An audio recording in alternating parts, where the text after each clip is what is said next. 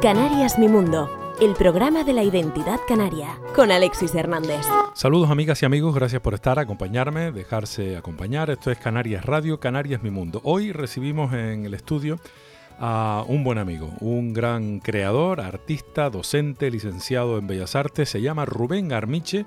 Nos visita para hablarnos de, entre otros proyectos, uno que ha puesto en marcha hace escasos días y que se enmarca dentro del título Tu amiga la columna. Está detrás de este proyecto no solo su guion y su animación, sino el Colegio de Fisioterapeutas de Canarias. ya verán de qué se trata. Precisamente con ese sonido vamos a empezar con un capítulo dedicado a eh, tu amiga la columna y concretamente inspirado en la isla de La Palma, con un, pequeño eh, adelanto compartimos este principio de programa en el que, como digo, Rubén Armiche viene a contarnos acerca de sus proyectos. Este, por un lado, Sabinosa es un sentimiento por otro, y así eh, tantas y tantas creaciones de este magnífico artista canario. Con tu amiga, la columna,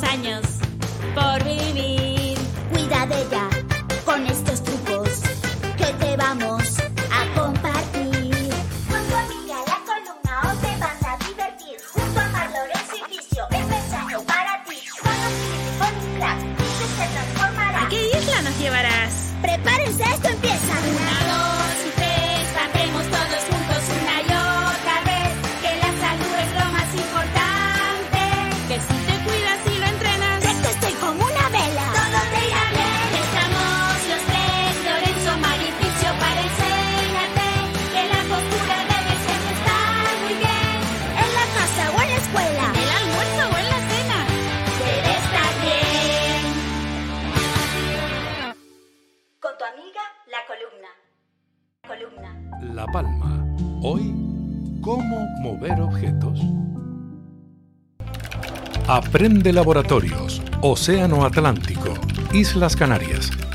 Gente de todo el mundo viene al Roque de los Muchachos a investigar lo maravilloso que es el universo.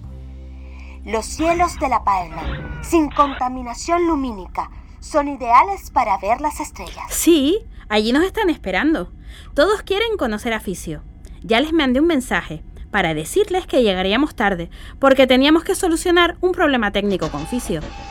Rubén Armiche, eh, licenciado en Bellas Artes, hasta ahí estamos de acuerdo, ¿no?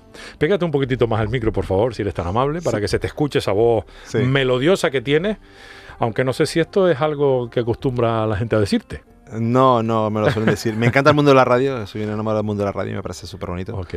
Pero, pero no. Mm. Me río por lo de Bellas Artes porque a veces es como una es como intentar definir una cosa que no. Es una titulación, pero. Porque, bueno, además una titulación de las antiguas, porque licenciados ya no existen. Sí, soy licenciado Benítez. Ahora. Eh, bueno, además de licenciado en Bellas Artes, tú eres. Eh, tú eres creativo. Yo creo que tal vez esa pueda ser la. Creativo y creador. Sí. Que son dos cosas muy parecidas, similares, pero no son exactamente lo mismo. Porque yo no sé cómo te ves tú a ti mismo en esta faceta eh, artística, divulgativa, eres también docente, eh, investigador hasta cierto punto, eh, eres un magnífico ilustrador, si, me permites que, te lo diga, y, no sé cómo te ves tú a ti mismo, porque esta es la gran pregunta que se le puede hacer, yo creo que a un artista, que es lo que tú eres en parte. ¿no? Sí, yo creo que al final lo que intento es unir sociedad y arte, y arte y cultura va unido, ¿no? Entonces la sociedad realmente me gusta mucho ser crítico, me gusta mucho dejar que un poco esa, cultura que a veces piensa la gente que va en smoking, pues que no sea así, sino que refleje un poco la sociedad, ¿no? Que realmente todo, la cultura es todo, ¿no? Y claro, ahí entramos muchísimas diferentes variables de lo que es la cultura, ¿no? Yo, por ejemplo, estuve en el mundo galería y lo hemos comentado en varios programas de que realmente en el mundo galería había unas carencias tremendas, ¿no? Y era un poco eso, ¿no? Esa parte elitista que a mí no me gustaba esa parte de despreciar al público, Me parece un gran error porque la cultura si desprecia al público y desprecia su criterio, Bueno, se aleja, ¿no? Alejarlo más que despreciarlo. No, vez, hay de todo, ¿eh? Hay gente Sí. que cuando te dice que si no te gusta es que tú no entiendes, te estás despreciando porque tampoco te está escuchando, ¿no? Entonces es como si tú fueras a un concierto. Bueno, yo lo comentaba el otro día con Pablo Díaz, que estamos en un proyecto conjunto, con Músico, la música. músico, flautista, Música, magnífico. flautista, maravilloso, ¿no? Y lo comentaba, digo, fíjate tú, ¿te has dado cuenta que la música contemporánea se ha muerto? O sea, la música, nadie pone a dar unos clavos en un teclado y empieza a tocar. Que eso, yo una vez fui a un concierto en Las Palmas que ponían un- una bolsa de, de tuercas en un- dentro de un piano y tocaban, ¿no? Entonces decía, A ver qué pasaba. a ver qué pasaba, ¿no? Entonces, ese, ese esperpento que nos parece que, que curioso, ¿no? Que como, como experimento puede estar divertido para un niño pequeño, no perpetuó, no se ha perpetuado tanto, ni es tan conocido. En cambio, el arte, pues el arte sí ha perdurado ese tipo de, de Bueno, historias, ¿no? en, en eso consiste un poco, ¿no? En cuestionar lo que ya existe, en dar un paso más allá, en atreverse a romper los moldes. Digo yo, ¿no? Sí, lo que pasa es que es curioso, pero al final el, propio esperpento se ha muerto de sí mismo, o sea, se ha muerto por su propio esperpento. O sea, llega un momento que cuando el arte también hay una parte muy importante que es la parte, eh, vamos, en narrativa del arte, ¿no? Ajá. Entonces, la parte narrativa Debe del arte. contar algo, Claro, exactamente. Entonces, te tiene que cuestionar algo, pero va a ser una reflexión. Y muchas veces eh, estamos viendo más como el, la- el grito en la calle, ¿no? Sin argumento para llamar la atención. Pero quizás mm, habría que plantearse si eso realmente tiene valía en sí mismo. ¿no? Yo voy a la calle Castillo ahora y me pongo a gritar y voy a llamar la atención. Pero si en cambio hago que la gente vaya a una obra de teatro, llame la atención y salga con una reflexión, creo que deberíamos diferenciar lo que es llamar la atención, Que es lo que es crear. Y entonces estamos uniéndolo todo mucho, ¿no? Y realmente las redes está favoreciendo que yo creo que vaya a haber una buena criba. Hay demasiada gente Sí, hay- gritando. Hay, ¿no? mucho ruido en general, de hay todo. mucha, mucha gente gritando, ¿no? Y muy enfadada. No sé, si, Ujú. no sé si tu percepción, pero a mí me parece que la gente está cada vez más Sí, enfadada, ¿no? sí, sí. Más polarizada, todo, todo está muy, muy extremo. Incluso en las conversaciones, a mí me ha pasado muchas veces de que estás comunicando algo y ya no entran en debate, sino te mandan a callar. Eso no lo digas, ¿no? Es, es curioso eso, eso no lo digas. No, podemos entrar en un debate, pero déjame hablar. ¿eh, ¿no? Oye, vaya manera de empezar, Rubén. Sí, este bueno, tú ¿no? sabes que es muy intenso. Está- de- desde luego, eso lo compartimos y además me, me- me agrada muchísimo. Bueno, tenemos mm, unos cuantos proyectos tuyos, todos vinculados estrechamente a la animación, que ha sido un mundo que se te ha abierto hace unos años. Bueno, la animación, no la ilustración, porque de esa ya tenías un recorrido importante y lo sigues teniendo. Pero la ilustración que se anima, que toma vida, ¿no? Hay proyectos como, por ejemplo, algo que se acaba de presentar, que es eh, un proyecto vinculado al mundo de la salud, al eh, Colegio de Fisioterapeutas de El colegio, ¿no? Sí, exactamente. Eh, tu amiga la columna. Y entonces a través de tus eh, animaciones eh, explica, forma, informa sobre el, el- entiendo que el- el- los buenos hábitos para poder mantener una columna vertebral, claro, estamos hablando Ujú. sana, etcétera, ¿no? Qué curioso este proyecto, ¿no? Que fuera a través de la animación, además animación 2D, que es la que tú has profundizado No, y especialmente. 3D también. También en este, 3D En, este ya está en 3D, ¿no? Ya Me está. acuerdo eh, que esto fue un proyecto de lo que estábamos hablando de una forma muy natural, ¿no? Hablando con gente del colegio de fisioterapeutas, con ciertas amistades que tenía de- del colegio. Y, plan- y estábamos comentando un cortometraje que había terminado, ¿no? Sobre animación y también un proyecto que, que al final no se pudo hacer con Pepa Aurora y bueno, que, del que Ok. tú también lo conociste ese Sí. proyecto. Y al final, pues hablando de ese tipo de cosas, ellos estaban con un tema de... Habían hecho como unos marcadores de libros para, para hacer como sobre las posturas correctas y no correctas. ¿no? Ujú. Y entonces siempre había como esa vinculación del dibujo con que esto no, esto sí, esto no, esto sí. ¿no? Entonces a mí me chocó mucho ver esas ilustraciones porque digo, me parece que no es la forma de educar a un niño. La niña tienes que trabajarle un poco que lo entienda porque tiene que sentarse bien, porque no tiene que sentarse bien. Y que había unas posibilidades de poder hacer cosas diferentes.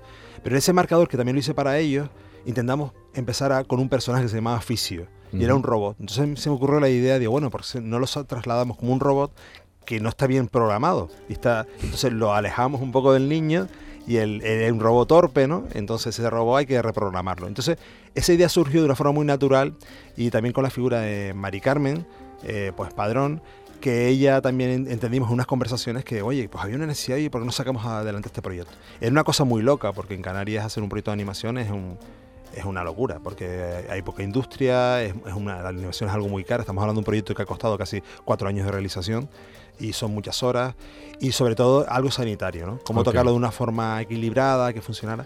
Pero claro, al final se me juntó la canariedad, cómo mestemos todo esto, de que vayan a todas las Islas Canarias, que los personajes sean parte de nuestra idiosincrasia, ¿no? Ujú. Y, al final surgió un proyecto muy bonito, muy divertido y la autonómica ha sido muy receptivo en este proyecto y bueno, y creo que lo va a poner no solamente los sábados, que yo pensé que solamente lo iba a poner Sí. en horario infantil, sino van a repartirlo en toda A lo largo de la parrilla, ¿no? programación y de todos los días de la Y semana. bueno, y la radio autonómica también. creo Sí. que. O sea que eh, estamos hablando de un proyecto con unas eh, píldoras, unos pequeños episodios, digo pequeños porque son de corta duración, Sí, son 10 minutos cada uno. 10 minutos cada uno, y en cada uno de esos episodios que hacen un total de cuántos. 8 por cada Ocho- uno por ocho cada isla. Eh, pues bueno, ahí se enseña a, a adoptar posturas sanamente viables y, y que acompañen a la salud. Mm. Ese es el objetivo, a fin de cuentas, desde el punto de vista mecánico y fisioterapeuta. Hmm. ¿Mm? Nunca llegando al extremo de, de que sea una lección, sino Mm. un poco lo que nosotros vivíamos con, de pequeños cuando teníamos, pues era una vez la Tierra, Sí. el cuerpo humano, todo ese tipo de programas de Balillé, que era maravilloso, que ahora realmente las redes están cubriendo un poco esa necesidad, hay bastantes programas, hay bastantes cosas de animación en las redes, pero sí es verdad que con, no con muy buena calidad, no con un criterio general, sino una cosa como muy de apoyo a una persona que está explicando, Sí. pero realmente no tienen eso autorreferencia como lo que nosotros buscábamos. Nosotros buscábamos, por ejemplo, que, que un camello en Fuerteventura los, los turistas se marearan y no sabía por qué se estaban mareando y era por la mala postura que, que caminaba el camello. Entonces Ok. nos ayuda a contar eso. O por ejemplo en La Graciosa hay un pescador que está amargado porque las redes, le, el pesquero se le ha trabado las redes con el plástico, cuentas algo medioambiental, pero en medio de todo eso también estamos contando pues el tema del equilibrio, el tema de los, de los barcos, ¿sabes? Entonces siempre he utilizado en los guiones, en todos los guiones, ellos me Ujú. daban todas las necesidades que querían por capítulo y después yo con todo eso hacía una estructura e intentaba dotarle de la parte simpática, ¿no? Ok. Con los enanos de la palma. Con, bueno, cada, cada episodio tiene ¿Qué su pasó encanto. con los enanos de la palma que deben bailar de una manera determinada? Sí, me inventé una historia muy, para mí muy divertida, ¿no? Que era el tema del equilibrio, ¿no? De que, de que Fisio se cae en la fuente que está del enano en La Palma y de repente entra en un mundo donde los enanos están en unas bolas de cristal y se van corriendo porque hay una, hay una bruja sosa Ajá. que les está pidiendo que las salinas, pues quieren todas las sal y están trabajando y entonces están cargando las cosas mal y están, todo se está quedando de las espaldas, ¿no? Entonces jugar con ese juego de, de que el niño entienda un capítulo divertido, Ajá. encima en un entorno donde conoce. A mí una de las cosas más bonitas que me pasó con este proyecto fue convertir a, a Roque, a Roque Nubla, a Don Sí, Roque, Don y Roque. hacerle un homenaje a, a Pepe Monaga, ¿no? Entonces Ah, ok. la cara de Don Roque con el gorro, la rana les cuenta un cuento, un cuento africano sobre la higiene postural. Entonces, eh, el fraile de- también de, pues, se convierte en un personaje. Entonces, convertir a nuestro territorio en personajes que O sea, le has ayuden a dado los vida niños- a Roque. y a- Sí, exactamente, ¿no? A, bueno. a cosas que, sobre todo, no caer en los estereotipos, ¿no? Por ejemplo, eh, pues en La Gomera, pues eso, pues jugar con, con la historia de la fisioterapia contada en La Gomera, entonces con eh, la Torre del Conde, entonces es un viaje porque el robot se transforma. Cada vez que van a viajar se transforma en una nave espacial, entonces la nave sale del centro que está, el centro del Atlántico, no sé dónde está el centro. Ajá, en San Borondón a lo mejor. sí, en, un- en un medio para que nadie se sienta ofendido. ok. Y entonces cuentas, y cu- cuentas también cosas de gastronomía, cuentas algunas Ok. cositas, unas píldoras. Bueno, ya no me va a dejar desconsolado por saber qué pasa en Lanzarote, qué pasa en, en La Palma y qué pasa en el Hierro, ¿no? Que no me has dicho nada. Bueno, en el hierro, bueno, Oye, en Tenerife tampoco. En el hierro él sale en parapente, se tiran por el parapente, expli- explica el diafragma pues con el parapente, curioso, porque la misma forma. El diafragma, ¿te Sí, refieres sí, a, a- la parte interna del la parte cuerpo? con lo que respiramos, sí, pues se parece realmente la cubierta de un parapente, ¿no? Ah, sí. Entonces, sí, sí, entonces... Bueno, eh, algunos más que otros, ¿no? Algunos estarán más destrozados que otros, pero, pero entonces eso es un ejemplo, o por ejemplo, como el recorrido de la bajada se convierte en una excusa para la alimentación, ¿no? Una buena alimentación, de, que- de que no te den agujetas, de que... Entonces, todo ese tipo de cosas hace que al final es un... Ok. Son todos Bueno, pero ¿no? en la bajada ya sabemos Bueno, que está la, la tendida de manteles, o sea que hay, una buena alimentación, ¿no? No, y en el ¿En el Teide qué pasa? En el Teide, por ejemplo, lo utilicé la lava volcánica para explicar cómo funciona la, la, la columna vertebral, ¿no? Cómo camina en Ah. toda la parte interna de la columna vertebral, como si fuera la lava interior que dice Ok. Fisio, ¿no? Ah, vale. O sea, yo tenía un trabajo de, de cariño por el, por el tema, ¿no? A mí me, Ok. cuando abarco un guion me gusta jugar, ¿no? Ok. Me gusta que no sea evidente, ¿no? Y a veces... Porque los niños son muy listos, los niños son bastante críticos De y quieren mucha información.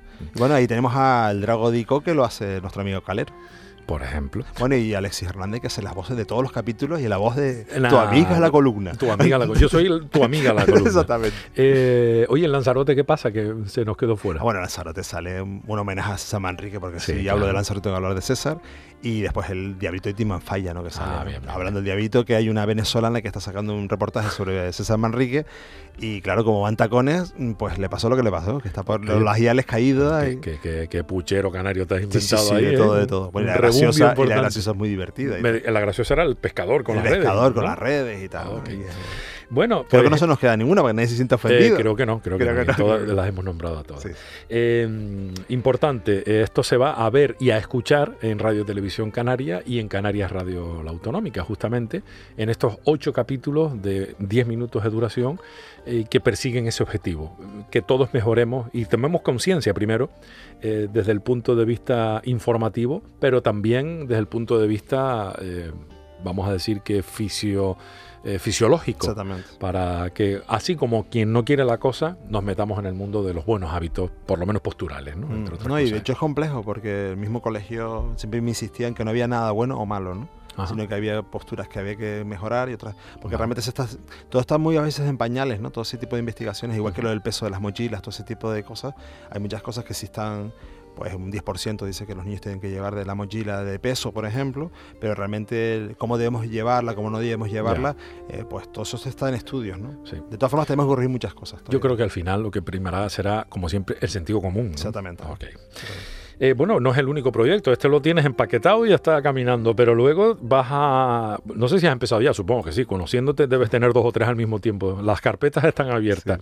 Sabinosa es un sentimiento, cuéntame esto qué es, otro proyecto vinculado a la animación, a tu persona, a un pueblo maravilloso como Sabinosa, en la isla No, del esto es escultura. Esto es, esto es escultura pura y dura. Esto es escultura. Es escultura, porque esto es un proyecto que Otra más de las tuyas. Sí, otra más de las cuando mías, uno llega faceta. cuando uno llega a- al hierro la primera escultura que uno se encuentra es tuya de Sí, de la escultura de la un bajada. homenaje a la bajada ¿no? Un homenaje a la bajada. Pues este proyecto es, mm, es una idea de, de una persona que se llama Arminio, que es el que ha, ha un poco ha unificado todos los criterios con junto con su, su directiva y han entendido que Sabinosa era un lugar con mucha historia, pero realmente eh, no atractiva turísticamente. O sea, cuando caminas por sus calles no es una no se ven riquezas de edificios por fuera, ni muchísimo Es menos, muy chiquitito, eh, porque es además. chiquitito, ¿no? Sí. pero la cantidad de historia que, al- que alberga es tremenda. Entonces, la idea era convertir las esculturas como puntos de reclamo para poder entender su identidad. Entonces, me parece una idea preciosa, ¿no? Entonces, ¿Y, y el, en qué va a primer, consistir? el primer periódico, por ejemplo, que se hizo en la isla se hizo en Sabinosa, ¿no? Ah, sí, Ah, Entonces, no sabía la escultura refleja, por ejemplo, una persona con el periódico y, y la, la importancia de la enseñanza es un homenaje también al colegio, que también está en la antigua imprenta donde estaba el periódico. Ahora, por ejemplo, inauguramos el sábado pues todo lo que es la ruta, hay una ruta pues, de todos los senderos, lo han limpiado, los han acondicionado y después una cosa maravillosa que es que todas las tiendas antiguas que se habían conservado, porque se habían cerrado y no sé, pero se han conservado, pues las han mantenido, las han limpiado, las han- entonces hay unas rutas de- del alma de Sabinosa, lo que era Sabinosa, ¿no? En Sabinosa llegaron a haber 700 habitantes.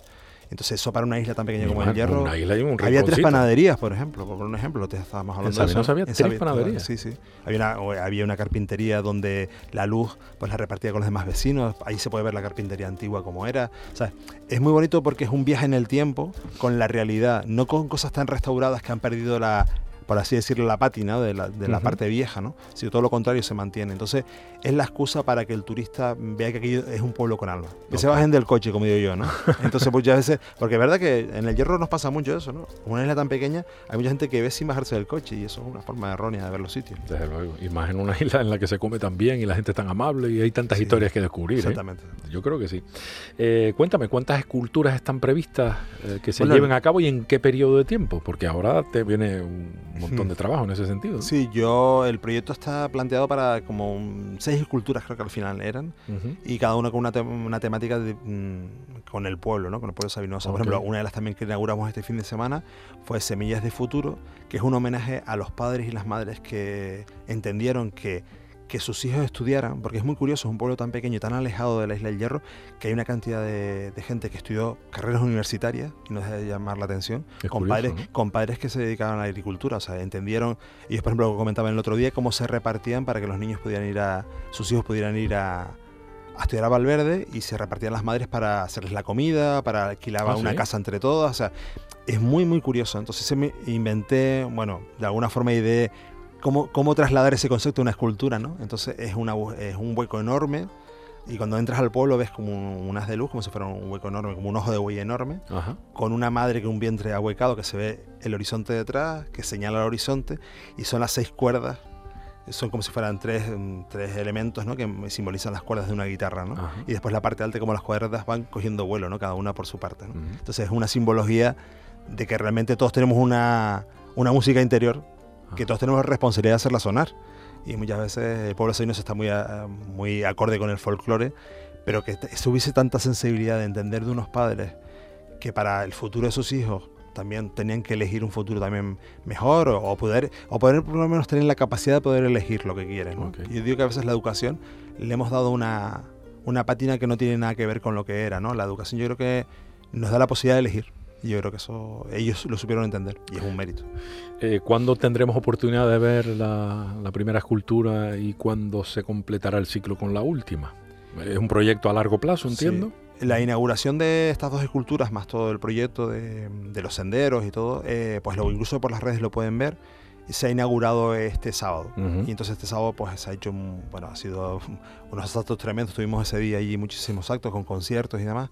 Y bueno, allí ya, hay, ya se, el planteamiento es tener a guías turísticos para que un poco marquen esas rutas y que los turistas que quieren ir a verlo pues lo puedan tener en cuenta. Pues te, te habrás tenido que eh, esforzar bastante porque tenía la presentación también de tu amiga la columna al mismo tiempo. Sí, o sea, horrible, horrible. Ha sido un fin de semana entretenido, ¿no? Sí, antes te, antes te contaba que yo ponía el reloj para dormir seis horas, digo, porque digo para no, Mm. porque dice que es peligroso no dormir más, eh, eh, dormir poquito, ¿no? Entonces intentaba ajustarme y de verdad que ha sido, y acabo de terminar otro proyecto para Corona del Viento que te lo contaré en otro momento. Ah, sí, de otra, más. de otra serie de dibujos animados. Sí, que esta ya la pusiste en, en marcha hace tiempo y, Sí, y ha sido un éxito, la verdad. Sí, sí, sí, sí. Entonces con la de Corona del Viento también es, es mucho más ambiciosa porque eran más capítulos y en eso estoy. en eso estoy. No, no te da la vida, amigo Rubén. Sí, sí, da. Sí, da. porque Mi abuela decía, dice, la vida da para mucho, tú no te apures. Tú no te apures, ¿no? es que te iba a nombrar un tercer proyecto en el que también estás inmerso en colaboración con Pablo Díaz, un magnífico eh, músico. Hacíamos referencia hace unos minutos. eh, fundamentalmente un flautista espectacular, que además su primer disco lo ilustraste tú, el de Vientos de Salmor, si Vientos no recuerdo Salmor, mal, sí. sí.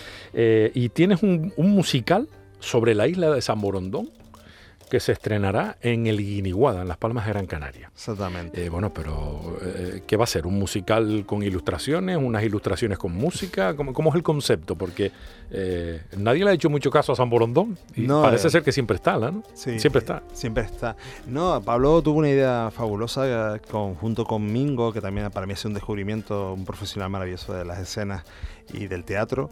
Y han ideado también ese, ese concepto y también al final mm, colaboré también con él un poco en el guion y estuvimos juntos. Pero el tema también de, de ver la similitud entre Irlanda, entre el folclore de Irlanda y el nuestro, ¿no? El sonido ese Y el celta. sonido, exactamente, ¿no? Y entonces él ha buscado pues, una historia donde rescate un poquito esos sonidos, que habla mucho de diversidad, de lo que realmente pueden aportar unas culturas y otras, ¿no? Que tanta falta nos hace entender que no hay nada propio, sino somos un colectivo de muchas culturas diferentes.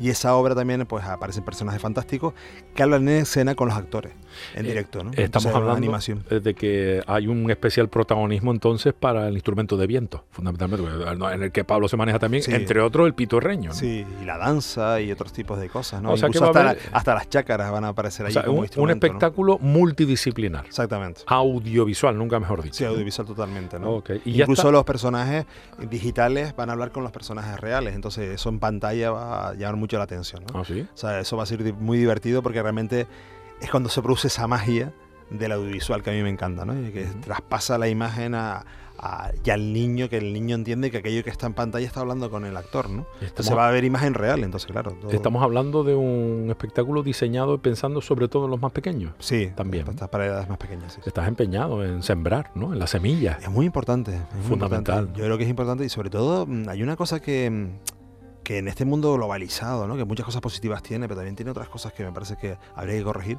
es el tema de poner en valor nuestro territorio, nuestras cosas, porque es lo que te hace que después el niño se crezca con un cariño a su tierra, Ujú. a su entorno, de no sentirse avergonzado, ¿no? Yo, por ejemplo, con la animación me he dado cuenta, digo, yo como niño pequeño, yo nunca vi un dibujo animado que hablara en, en canario. Ya. Hablan sudamericanos, los de Hanna Barbera, ¿te acuerdas? Sí, que, era, claro. que eran muy divertidos, El ¿no? super ratón y todo aquello. superratones, ¿no? Que cuando lo empezaron a Tom hablar- Jerry y todo aquello. Sí, sí, a mí El me encantaba. Gato. A mí me gustaba el, el doblaje sudamericano, era muy divertido. Pixie Dixie. Pixie Dixie, ¿no? Y entonces, eh, bueno, qué grande es Hanna Barbera, por cierto, que yo, yo eh, de Hanna Barbera he aprendido muchísima animación porque Ujú, paro sus vídeos porque es que tienen unos recursos maravillosos, ¿no? ujú. Era animación limitada, que es lo que yo hago, y en base a esa animación limitada puedes hacer un montón de... ¿En qué de- consiste la animación limitada? La animación limitada es hacer cosas sin perra, básicamente.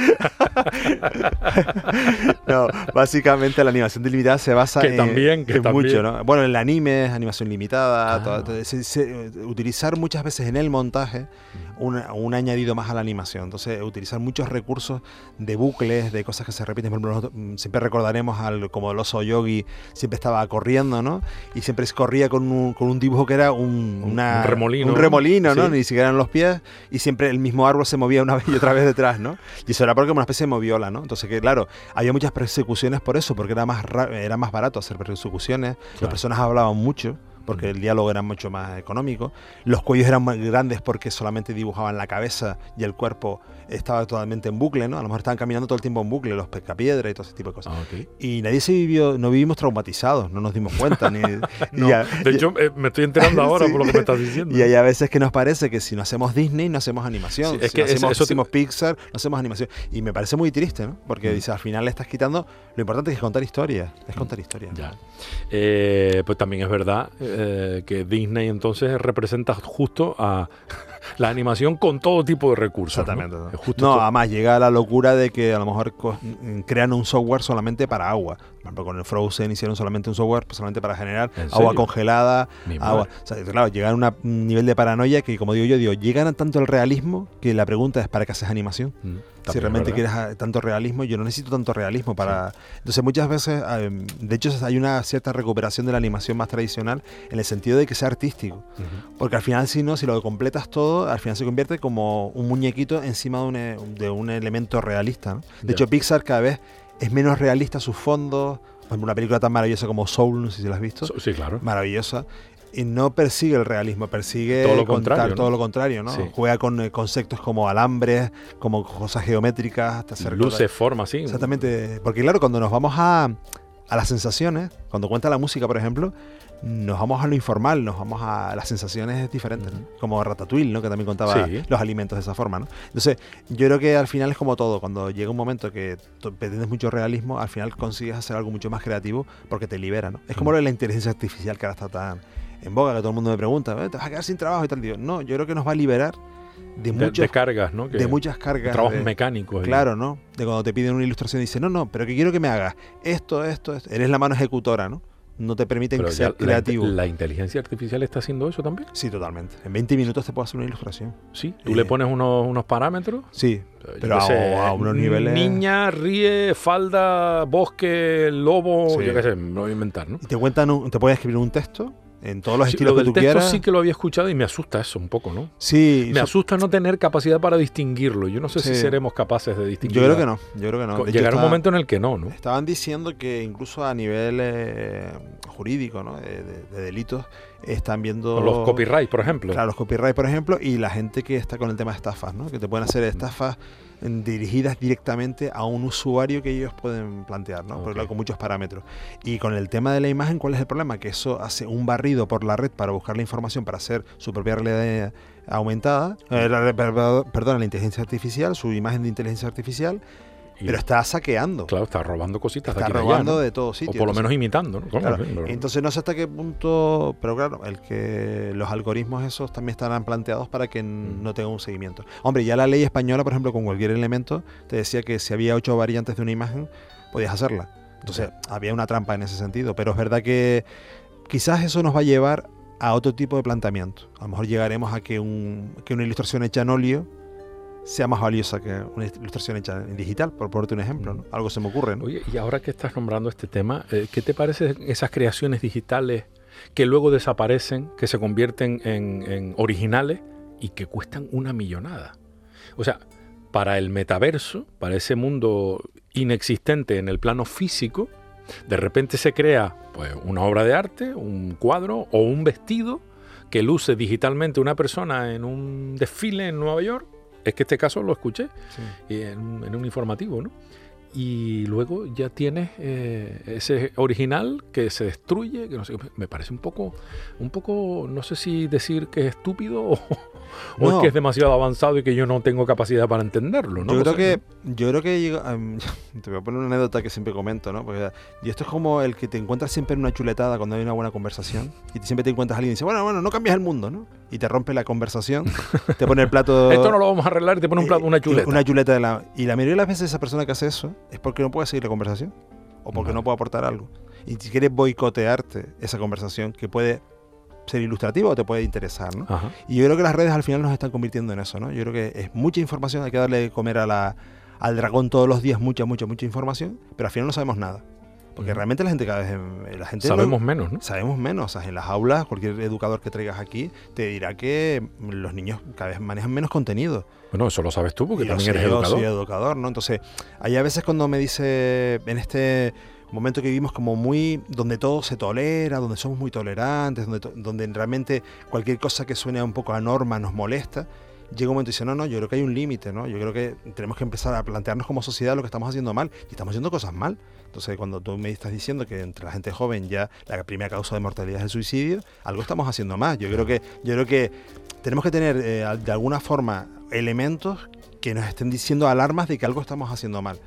Y esto no es traer aquí un- no ser demagogo, no, no ser alarmista, no, no, yo creo que es que al final, dice, no todo no tiene un límite, ¿no? Entonces hay que, hay que marcar los límites. La gente se moría antes de los, accidentes- los accidentes de circulación porque no querían ponerse el cinturón. Y llegó un momento y dice, no, no, señores, si no se pone el cinturón, Hay que ponérselo hay que ponérselo. Entonces, yo creo que no siendo intolerantes, pero sí es verdad que hay que marcar ciertas puntas. Y en eso está la educación que tiene que haber mucho.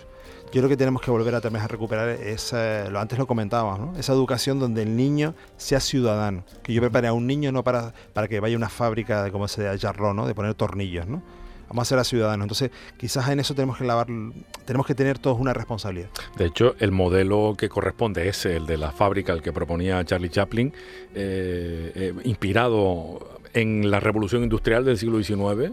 Ese modelo está en desuso, Totalmente. por lo menos en una parte del mundo. En la otra, todavía por la robótica, la robótica mm, va a venir con una fuerza impresionante. De hecho, está teniendo hasta el otro día estaba viendo un documental que estaba hablando de, que hubo una víctima en una fábrica por un robot que lo tenía en una jaula, los ponen en una jaula para que ellos procesen y cogió una persona y bueno, le hizo daño y lo soltó. Lo soltó. ¿Y qué función tenía el robot? Coger Eh, algo y ponerlo de un sitio en otro, a lo Sí, mejor. tenía una, una, pieza una de- pieza no sé mecánica en un, creo que una empresa de coches alemana. Y Y cogió, cogió, a un individuo persona, y lo, ¿ah, sí? no se sabe por qué. Toda la regulación del robot estaba bien, la empresa tenía todos sus papeles en regla y nadie indemniza a esa familia. me digas, ¿en Claro, serio? porque realmente legalmente, ¿quién es el responsable del robo? Si el robo estaba todo en regla, entonces al final se está investigando por qué realmente pasa eso. ¿no? Entonces, claro, es como los ordenadores, ¿no? Los ordenadores todos que trabajamos con informática lo sabemos. De repente un día el señor Windows, Sam Windows desaparece o te hace o se bloquea o no funciona y, y no tiene explicación, sino que de repente ese día y apagas el ordenador, enciendes el ordenador y, es, y es así. ¿no? Entonces muchas veces eh, estamos viviendo una sociedad un poco donde lo que pasa con la inteligencia artificial es que realmente dices, bueno, ¿qué me está proponiendo esto? Mucho contenido, pero sin reflexión, sin una reflexión humana que haya detrás, ¿no? Una- es algo mecánico.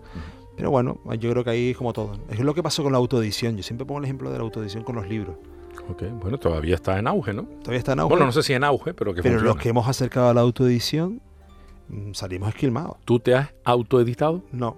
Ah. Y yo cuando... ¿Cómo hablas incluyéndote? No, cuando he intentado consumirlo, me he dado cuenta que, que, claro, como no hay criterio, o sea, cualquier persona edita, pues te ves cosas que dices tú, esto no tiene ni pies ni cabeza, ¿no? Entonces, claro, quieres el objeto del libro, quieres el objeto libro. Pero es que detrás del objeto libro tiene que haber una persona que diga, oiga, esto... El contenido es importan- importante, Claro, ¿no? claro, es muy importante. Es muy importante porque realmente la figura del editor es el que marca un poco la línea de cómo está. Oye, corta este capítulo, esto se entiende mal. Te- rodearte de gente crítica es bueno, porque así te hacen también tú más crítico y también mejoras el producto. ¿no? Y realmente el Audible está siendo todo un éxito. ¿Por qué? Porque el Audible hay buen contenido.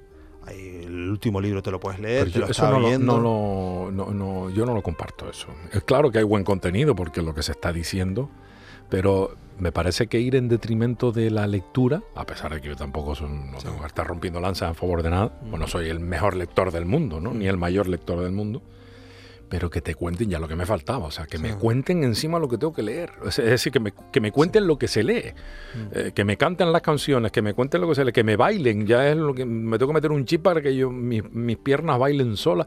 O sea, me parece que esa posición en la que todo te lo hace algo o alguien desde fuera, me parece que es un error, ¿no? Lo que pasa que también es verdad que yo cuando veo, por ejemplo, en el Audible las medias de cuánto te vas a tardar en leer el libro, no tienes tiempo material. Pero es que tú no te lo vas a, no te lo- es que eso no es leer, Sí, claro, eso es otra cosa. Sí, es sí, que eso no es leer, eso sí, es escuchar Es otra cosa. es otra cosa. radio, escuchar podcast, ¿no? O teleno, radionovelas, ¿no? ¿Te acuerdas Yo- sí, lo- el problema que pasa con todo esto es que eh, al final consumes cultura. Punto uno, es importante. Sí. Al final, punto dos, eh, al final resulta que es que eh, al final es mejor algo que nada, porque la gente lo está leyendo. Y es verdad que como lo lleves todo a un extremo, no vas a saber leer. O sea, no vas a saber ni saber un contenido. Entonces al final yo me quedo como a 50-50, ¿no? Es como alguien si ve un cuadro en vivo o lo ve eh, Digitalmente. digitalmente, ¿no? Pues prefiero que sepas quién es Picasso que, que no sepas ni quién es Picasso y no has visto nunca un Mm. original. Y nada. Entonces a veces nos estamos quedando. Y también el tema de, de gran engaño que nos está pasando en este momento es yo creo que esa cuestión de la inmediatez. La inmediatez nos está llevando por unos derroteros de, de hacerlo todo rápido sin esa reflexión. Y en todo, y yo, mira, el otro día se lo decía a Pablo, digo, yo me alegro mucho de trabajar con músicos. porque A Pablo Díaz. a Pablo Díaz, Sí. porque, perdona, como todo se confiesa.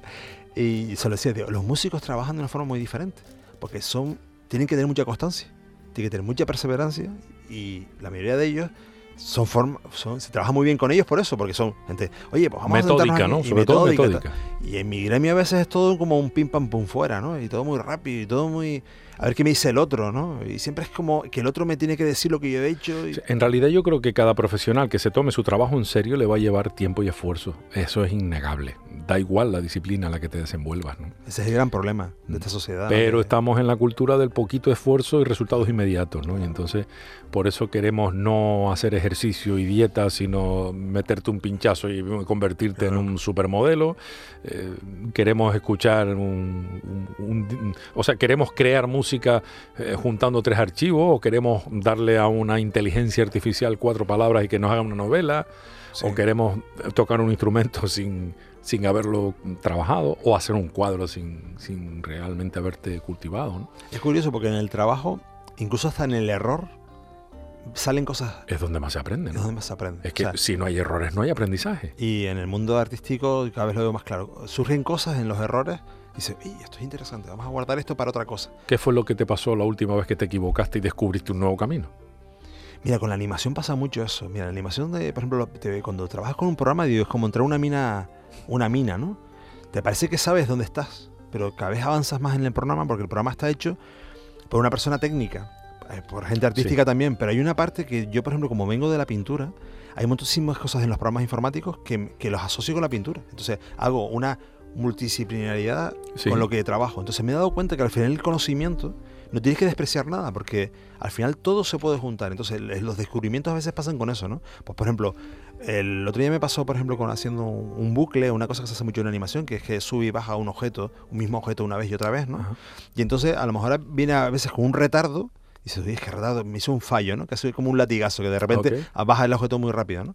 Pero te das cuenta que con una frecuencia que le has hecho, ha hecho ese efecto. Y dices, oye, pero esto me viene muy bien para si de repente quiero que se caiga una piedra de forma rápida. O, o- Ujú. Entonces, de alguna forma estás archivando mucha información que dice, oye, pues el otro día me pasó esto y lo voy a utilizar. Ah. Y yo, y yo realmente soy, estoy siempre como muy a la escucha de todos esos fallos porque me he dado cuenta que la mayoría de las ideas que me han surgido siempre a mí son del fallo y, de, Entonces- y de las carpinterías, de ver muchas cosas de, que, que tiran, ¿no? A mí me llama mucho De la carpintería. de aluminio y tal. Bueno, Ah, de la la- la- carpintería, de, la que me está- de las que hacen ventanas y Exactamente. puertas. Bueno, me pasó con una. Con una con- es que lo recuerdo ahora porque estuvimos hablando esta semana, como estaban colocando lo de la escultura con esta persona que trabaja en este taller. Y ellos tiraban siempre unos recortes de aluminio cada vez que se ven ventanas. Y esos recortes eran perfectos, o sea, eran unos laminados con un buen material y se tiraban a la basura. Y digo, bueno, pero es que esto se puede utilizar para, para hacer estructuras internas de las esculturas.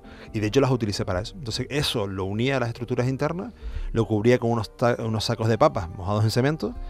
Estructuralmente lo podía utilizar y después modelaba encima de eso y son fabulosos. ¿Con qué has trabajado entonces? Entiendo que las estructuras, con lo que acabas de comentar, de estas esculturas, estamos hablando de eh, Sabinosa, es un sentimiento, ¿no? De este Mm. proyecto.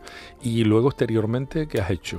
Es cemento de modelar, pero estoy Cemento. utilizando un nuevo, un nuevo material que es americano, que lo utilizan para recubrir las, las casas en Estados Unidos. Y es como un conglomerado de cemento. Ah, ok. Entonces me permite trabajar como si fuera el pladur, Vale. pero de cemento. y al final se queda aquello como una piedra. ¿no? Exactamente. Entonces, ¿qué ocurre? Que, mm, ¿Qué pasa? Que aparte de que abaratas mucho el coste, Ujú. en la inmediatez de ir modelando y ir viendo la figura es muy interesante. Lleva un mantenimiento, pero te compensa el coste tremendo que sería hacerla en bronce o en otros materiales. ¿no? Entonces, los errores no son tal, son No, parte del camino, ¿no? Exactamente, ¿no? Dice, es que yo creo que al final, eh, creo que esta generación, el gran problema que tiene es que no se quieren equivocar. Hay que equivocarse. Y nadie te va a juzgar por que eso. no se quieren equivocar o que no quieren hacer, porque para No. equivocarte tienes que estar haciendo. Es que ese es el problema. Que para no equivocarte no quieren hacer. Entonces, claro, ¿cómo vas a intentarlo si... eh, Y realmente nunca han tenido tantos medios. Yo digo, bueno, la serie mismo que estamos ahora planteando, yo empecé el otro día a hacer un cálculo eh, esti- estimado de la cantidad de personas que se hubiese necesitado, a lo mejor hace 30 años para hacer esa serie, y a lo mejor estamos hablando de 300 personas, ¿eh? 300. Sí, porque date cuenta que antes se pintaba la animación, si son 28 fotogramas por segundo o 25 fotogramas por segundo, cada fotograma era un acetato, que era una transparencia, un- es un plástico transparente, Y se pinta a mano. ¿no? que se dibujaba adelante, después se le daba la vuelta y se coloreaba por detrás con pintura, con, con una especie de acrílico para acetato. Cada segundo.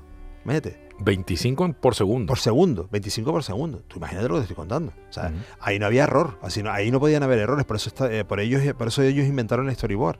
Disney inventó los storyboard porque no querían ningún tipo de error. Entonces grababan todo con storyboard primero, miraban las secuencias cuánto duraban y lo calculaban todo. Después con las fotocopiadoras imprimieron encima esos plásticos y mejoró. Del lápiz directamente, lo siento, un dálmatas, por ejemplo, está hecho así, ¿no? La primera, claro. La, la primera de todas. sí, la original. La original, ¿no? Bueno, originales son todas, la primera. Sí, la primera de todas. Está hecho sobre con fotocopias, ¿no? Entonces imprimían sobre fotocopias con el acetato transparente y después lo pintaban por detrás. Entonces fue mejorando la técnica, pero es que ahora mismo estamos viendo partes de la animación que, que es increíble, ¿no? Que te permite el 3D, por ejemplo. Era impensable. Ahora mismo el 3D puedes renderizar en tu casa el proceso, pero antes tenías que irte a una granja de render, se llamaban, ¿no? Que, No sé cuántos ordenadores en serie y tal. bueno, bueno, la primera Toy Story fue tremenda. El, el- bueno, ya empezaron cuando La Bella y la Bestia, ¿no? Que empezaron a combinar animación con... con Sí, con en 2D. an- Animación tradicional, vamos a decir, con, Mm. con el 3D. En la escena aquella que se grabó, que tardaron, decían, no me acuerdo si eran dos años o no sé qué, en hacer la escena esa del salón en el que la Bella y la. Bestia bailan Sí. y hay como una especie de cámara que da vuelta. No, es que antes lo utilizaban con... Pero ejemplo, estamos hablando de hace mm, 25 Ah, años. ¿eh? 25 años, Más o menos. de más. Entonces, claro, mm, ahora mismo cuando tú veías Blancanieves que se utilizaba la rotoscopia, que era Que fue la primera, el primer largometraje. claro, grababan a la gente y con esas grabaciones de celuloide, después se pasaban un poco la rotoscopia que se llamaba. Entonces, por eso de, repente dibujaban encima para poder sacar cómo eran las figuras. Y ahora hay programas que te lo hacen directamente, ¿no? Ya tú no trabajas en papel. Yo sigo Bocetas trabajando. en papel. Mira, yo hago una cosa muy extraña. Yo A me ver. voy de Atapuerca a lo digital. Y te explico por qué. Yo dibujo con carboncillo, para que te lo puedas ver. O sea, lo más básico de ¿En la serio? pintura rupestre, con carboncillo me falta la sangre. y, me, y escaneo eso, lo escaneo en el ordenador y hay un sistema que tiene Photoshop, que es un multiplicar se llama, que te permite que el papel se convierta en transparente. Entonces puedes colorearlo por detrás. Entonces yo lo coloreo todo digitalmente. Entonces Ah. voy de un voy de Atapuerca a lo digital. O sea, imagínate el cambio. ¿Pero por qué? Por la rapidez. Yo sigo dibujando Porque tú mucho eres más muy- rápido. mucho más rápido cuando dibujas a mano, Ah, claro. claro, dibujo con carboncillo. Además me das una textura. Pero ¿y no te vale una, una, sí, un- una ahora estoy- tableta de ahora esas, estoy no? con una Huion, exactamente. No, Una yo de estas digital. no, ahora mismo yo estoy con una que he comprado el otro día compré pues, 30 y pico, por 30 y pico euros, no sé cuántos, 300 y pico pinceles. O sea, son unos pinceles que la punta está con, re- con la inteligencia artificial de lo que estábamos antes hablando. ¿Qué ocurre? No hace una secuencia Me estás continua. hablando de pinceles, no píxeles, ¿no? No, de pincel. pinceles. Sí, porque tú dibujas con eso, claro. pinceles digitales. Entonces hay uno que, por ejemplo, imita acuarela, que una vez terminado tú no sabes si es acuarela. Porque imita las manchas de la acuarela, eh, eh, además, a medida que vas dibujando, va siendo un proceso que no es mecánico. Entonces, tú no sabes por dónde va a ir la pincelada, pero esa ambigüedad que te da la acuarela es muy interesante porque en el dibujo Bueno, permite y O sea que al final Y en realidad, todos son instrumentos. eso, eso te iba a decir, que al final, ¿quién es más artista? ¿El que lo hace con una acuarela Claro. o el que lo hace con la acuarela digital? Pues es lo mismo. Es ¿no? lo mismo. final. Hombre, lo que pasa es que sí es verdad que lo digital tiene una cosa que yo el otro día lo estaba hablando con un compañero, digo, que es la ventana del colegio. ¿Te acuerdas cuando cogían todos los niños y dicen, vamos a hacer un dibujo libre? Y si iban a la ventana del colegio, ponían un folio encima de una revista Ajá. y calcaban, ¿no? Ah, vale, vale, vale. Y lo digital tiene eso. Hombre, y también tiene el control Z, ¿no? Claro. Que es cuando metes la pata. Eso es otra, otra manía que Y te- tiras para atrás. Bueno, es horrible, se te mete en la, en la cabeza lo del control Z. Toda gente que solo ha sido hecho digital, yo lo veo trabajando, todo el tiempo arrepintiéndose, todo el tiempo con la, con la, mano, con la mano izquierda, ¿no? Pero bueno, habrá que trabajarlo, ¿no? En Sí, sí. Y después que no te puedes alejar. Y es una cosa, fíjate tú. ¿Cómo que no te puedes alejar? Mira, con la Huyun, yo tengo una Huyun que es una es un DIN A3, ¿no? Pero claro, cuando tú pintas en caballete, cuando pintas un mural, tú te alejas. Ah, físicamente Claro, te haces te unos alejas. pasos hacia atrás. Claro, te sientas, oye, esto me queda mejor y tal. Entonces, esa sensación física de alejarte, de ver las cosas, claro, con- tú lo puedes hacer con la lupa todo el tiempo, pero no es igual. Entonces, ¿qué ocurre? Cuando partes de algo que ya es analógico, a mí me ayuda mucho. Parto de una mancha analógica, de algo muy suelto, Ok. con el carboncillo y demás, y después lo paso a digital y entonces me ayuda una barbaridad. ¿Qué sería de Monet, por ejemplo, en el Buah. siglo XXI? Imagínate, ¿no? Yo es que tengo un- mucha admiración a Monet, ¿no? Pero Sí. bueno, podemos irnos a César Manrique. ¿Qué Pero- sería un César Manrique en este siglo XXI, no? No sé, yo al final creo que iría más por la rama de- del textil, fíjate tú, del diseño del textil y demás. Porque al final es, el arte se convirtió en algo como muy... que como ha cogido tantos derroteros, al final es, es como estéticamente, si es muy bonito, ya parece que nos vamos a otra rama, ¿no? Y a veces también el arte, pero de todas formas estamos viendo una cosa muy revolucionaria, porque el arte se está convirtiendo en muchas cosas diferentes. Qué bueno. Que no los artistas.